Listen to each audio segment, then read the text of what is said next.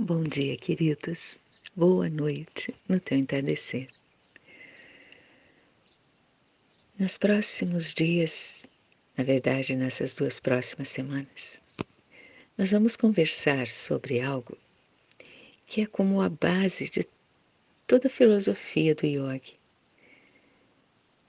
Porque yoga não é só praticar yoga como asana, como respirações.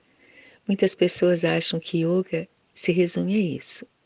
Fazer yoga é praticar posturas. Mas não. Yoga é uma filosofia de vida.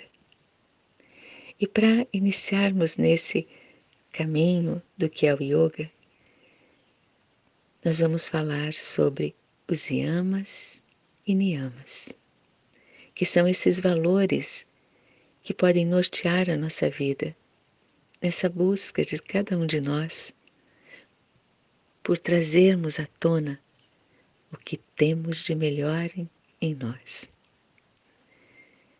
Essa história se chama O Rei e o Ladrão. Há muito, muito tempo atrás, num lugar muito distante, existia um ladrão. Esse ladrão, apesar de roubar para viver, tinha um coração muito bondoso e sentia um desejo de se tornar um yogi. Assim, ele se dirigiu a um sábio que morava em sua vila, que ensinava yoga. Indo até ele, perguntou: Sábio, eu gostaria de me tornar um yogi. O sábio lhe respondeu: Antes, você precisa praticar então yamas e niyamas. E o que são yamas e niyamas? Bem, yamas são as atitudes que você tem e deve cultivar com as outras pessoas, com o mundo. E niyamas são as atitudes que você deve cultivar consigo mesmo. E quais são? Ah, são cinco de cada um deles. E quando o sábio começou a falar-lhe sobre quais eram, não roubar, falar a verdade, a não violência, o controle sobre todas as coisas, estar com autoconhecimento, buscar o autoconhecimento, o estudo das coisas sagradas, viver sempre no contentamento. O ladrão pensou e falou ao sábio: Ah, mas isso é muito difícil. Como que eu não vou praticar? Como que eu não vou roubar? Eu gosto muito de beber. Não vou conseguir trazer esse aí que você falou de ter o controle sobre todos os prazeres. Acho que isso não é para mim, então. E o sábio lhe disse: Não, você não precisa fazer todos de uma vez só. Escolha um, só um deles. Mas pratique esse ama ou esse niyama com toda a força da tua alma, com todo o teu coração e sempre, todos os dias. E o ladrão pensou e pensou e resolveu praticar Satya, porque ele gostou dessa palavra tão bonita e ela era fácil. Falar a verdade. Para isso seria bom. Ele gostaria. Sim, decidiu, escolheu Satya. Sempre falarei a verdade. E o sábio lhe disse: Que bom. Quando praticamos um deles, todos os outros se acrescentam à nossa vida. O ladrão meio que duvidou daquilo, mas tudo bem. Ele ia começar com Sátia. E assim resolveu sair em uma viagem para procurar outros lugares para roubar, porque ali naquela redondeza não havia mais nada diferente. Viajou vários dias e chegou a um outro reino. Nesse reino havia um rei que já estava muito entediado da vida. Passeava em seu jardim durante a noite, pensando cabisbaixo que a vida parecia tão vazia, tão pouco, não tinha nada, não tinha aventuras. E enquanto ele andava cabisbaixo pelo seu jardim, o nosso ladrão, chegando ali, pulou o muro e deu de cara com o rei. Os dois levaram um susto. E o ladrão perguntou: Quem és? O que fazes aqui? O rei viu que o ladrão não o reconheceu e pensou: ah, isso seria uma aventura. E perguntou: Quem é você? O ladrão, como sempre falava a verdade, disse a verdade. Eu sou um ladrão. Eu vim, eu vim até aqui para roubar esse palácio que me disseram que possui uma sala de tesouros repleto de joias e ouros. Ai, o ladrão, o, o rei pensou, maravilha, uma aventura. E mentiu. Pois bem, eu também sou um ladrão. E eu sei aonde se encontra a chave da sala de tesouro. Mas nós vamos ter que roubar juntos. E dividimos tudo meio a meio. Topa? O ladrão pensou: bem, muito melhor. Não vou ter que quebrar nada, menos riscos. Claro, com certeza. Vamos lá. E lá, o rei sabia onde se encontrava a chave, porque ele não era um ladrão, né? Ele era um rei. Abriu a porta da sala de tesouros, e o ladrão ficou estarrecido com tantas joias, com tantas moedas de ouro, pedras preciosas, e começaram a dividir. Tudo igual. Uma joia para um, uma joia para outro, o mesmo tanto de moedas para um e para o outro, o mesmo tanto de pedras preciosas. E na divisão sobrou um diamante. Só um. Não teria como dividir. Então o ladrão diz: Ah, deixa aí para o rei. Nós roubamos tudo que ele possuía. Deixa aí. Será como um presente ao rei. E assim se despediram. E o ladrão falou que gostou muito de conhecê-lo Durante toda a noite, enquanto dividiam, tiveram conversas, deram risadas. O rei gostou muito do ladrão. Lhe parecia uma pessoa de um coração muito bondoso.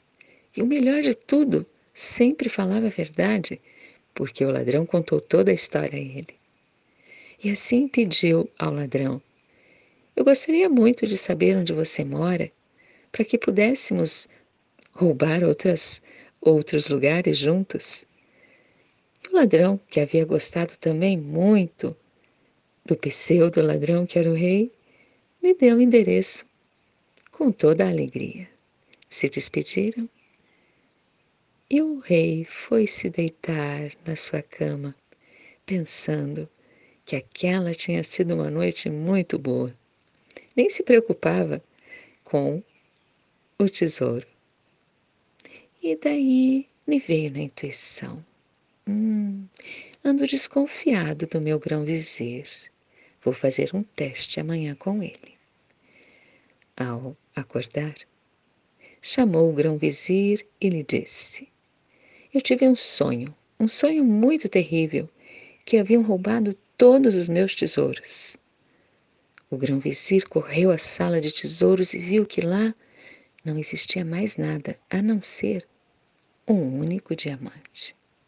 E pensou: bem, roubaram tudo.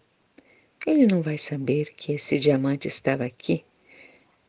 Vou pegá-lo para mim. E assim o fez. E chegou ao rei e lhe disse: Rei, roubaram todo o seu tesouro. Não sobrou nada. O rei, fingindo um susto, como assim tudo? Não sobrou nada, nem um diamante? Nada, meu rei, nem uma moeda de ouro. E ali o rei percebeu que não podia confiar nessa pessoa que, olhando em seus olhos, mentia, não lhe falava a verdade. E assim, ele tomou uma decisão que todos acharam um absurdo, mas ele era o rei e confiava muito no que tinha vivido durante aquela noite e no que o coração lhe dizia. Mandou embora o grão-vizir e mandou buscar o ladrão em sua casa, pois ele tinha o endereço, e ofereceu ao ladrão o emprego de grão-vizir. E com o tempo, o ladrão que não precisava mais roubar para viver, começou a praticar a rimsa e a asteia, que é o não roubar. Não precisou mais beber, porque ele adorava beber e uma, um dos yamas era ter o controle sobre os prazeres da vida. Parou de beber. Conseguiu estar sempre mais contente. E Santosha chegou, o contentamento chegou à sua vida. E assim, um a um, todos os yamas e niyamas passaram a fazer parte do seu viver. E é esse caminho que eu convido a cada um de nós a praticar. Os yamas e niyamas são valores para a nossa vida. Valores muito bonitos sobre não violência, sobre falar a verdade, ter o controle sobre as coisas que nos dão prazer, sobre desapego, sobre autoesforço, purificação, estudo das coisas sagradas e de si mesmo, entrega ao absoluto. E a partir de amanhã, nós vamos falar sobre cada um deles e como esses valores podem nos conduzir nessa busca por autoconhecimento, por fazer despertar em nós todos esses atributos e dons maravilhosos da nossa alma.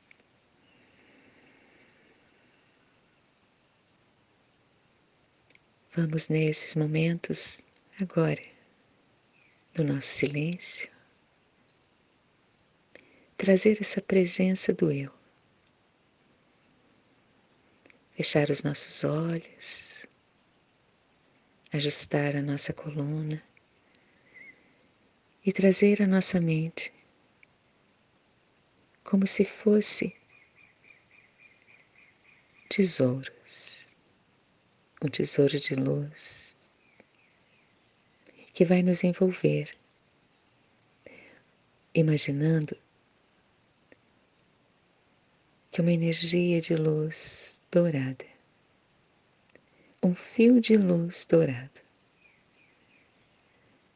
vem do alto na direção do centro do nosso corpo, passando pelo alto da nossa cabeça, pela região entre os nossos olhos, pela nossa garganta, pelo nosso coração pelo nosso centro, no plexo solar, na região abaixo do umbigo, chegando lá na base, na base da nossa coluna, no nosso primeiro chakra. Enquanto silenciamos, vamos só deixar que essa energia de luz dourada, na inspiração, suba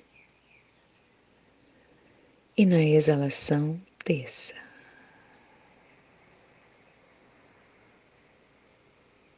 Imaginando que toda essa sabedoria tão antiga, tão presente em todas as tradições espirituais que elevam o ser, possam vir nos envolvendo. Que toda essa sabedoria que vem do sagrado, que vem dessa conexão com o divino, esteja nessa energia de luz dourada representada. Iniciamos hoje um caminho nesse conhecimento sobre yamas e niyamas. Que essa energia sagrada venha trazendo essa energia dourada como que abrindo o nosso campo para que esse conhecimento possa vir sendo derramado sobre nós com entendimento, com leveza, com alegria.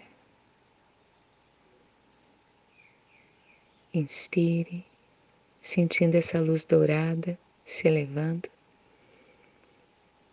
Exale e sinta essa energia dourada se derramando. Permaneça o tempo que você tiver, o tempo que a tua alma te disser. E quando você finalizar, una as mãos ao teu coração. Reverencie a presença divina. E com gratidão, encerre esses momentos de meditação.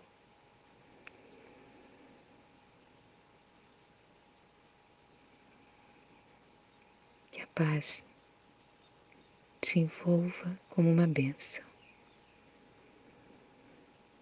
Que o amor te abrace como se fossem asas de um lindo anjo. E que esse amor fique tão impregnado na tua aura que hoje, cada momento do teu dia, refletirá o amor que aí está. Gratidão infinita por esses momentos aqui. Namastê.